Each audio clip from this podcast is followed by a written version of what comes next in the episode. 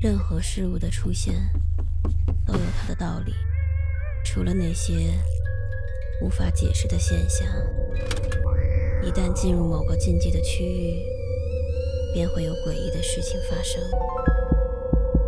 五分钟倒计时，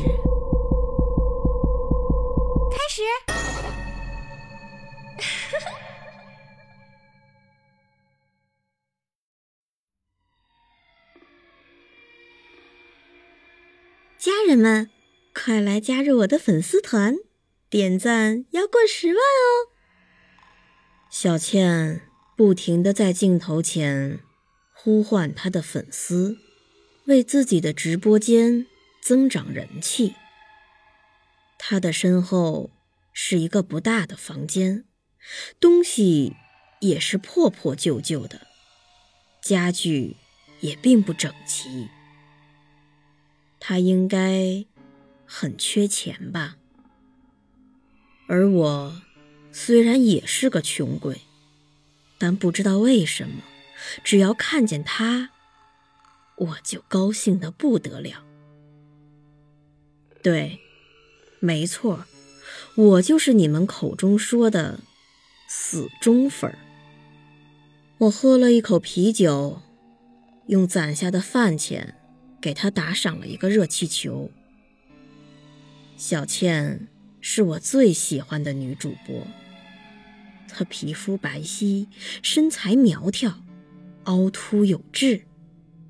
她那张又纯又欲的脸，在透过打开的窗子洒进来的阳光的照射下，晶莹剔透的，散发着致命的光芒。等等，窗户，窗户是什么时候打开的？我记得他刚开直播的时候，那个窗户明明是关上的呀。就在我感到疑惑的时候，突然，镜头里出现了一个穿着黑衣的男人，他径直的朝小倩走过去，一拳就打在了他的脸上。小倩来不及反应，哭叫着摔倒在了地上。全部过程都被直播了出来，重重落地的声音响得仿佛我都能在现场感受得到。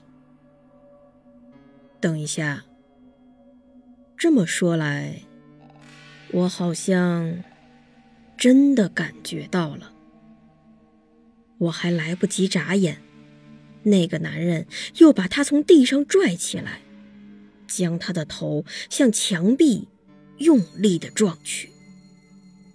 暗红色的液体掉落在他镜头中的键盘上，然而我的视线却不在那里，而是在我房间一个挂着的画框，刚刚。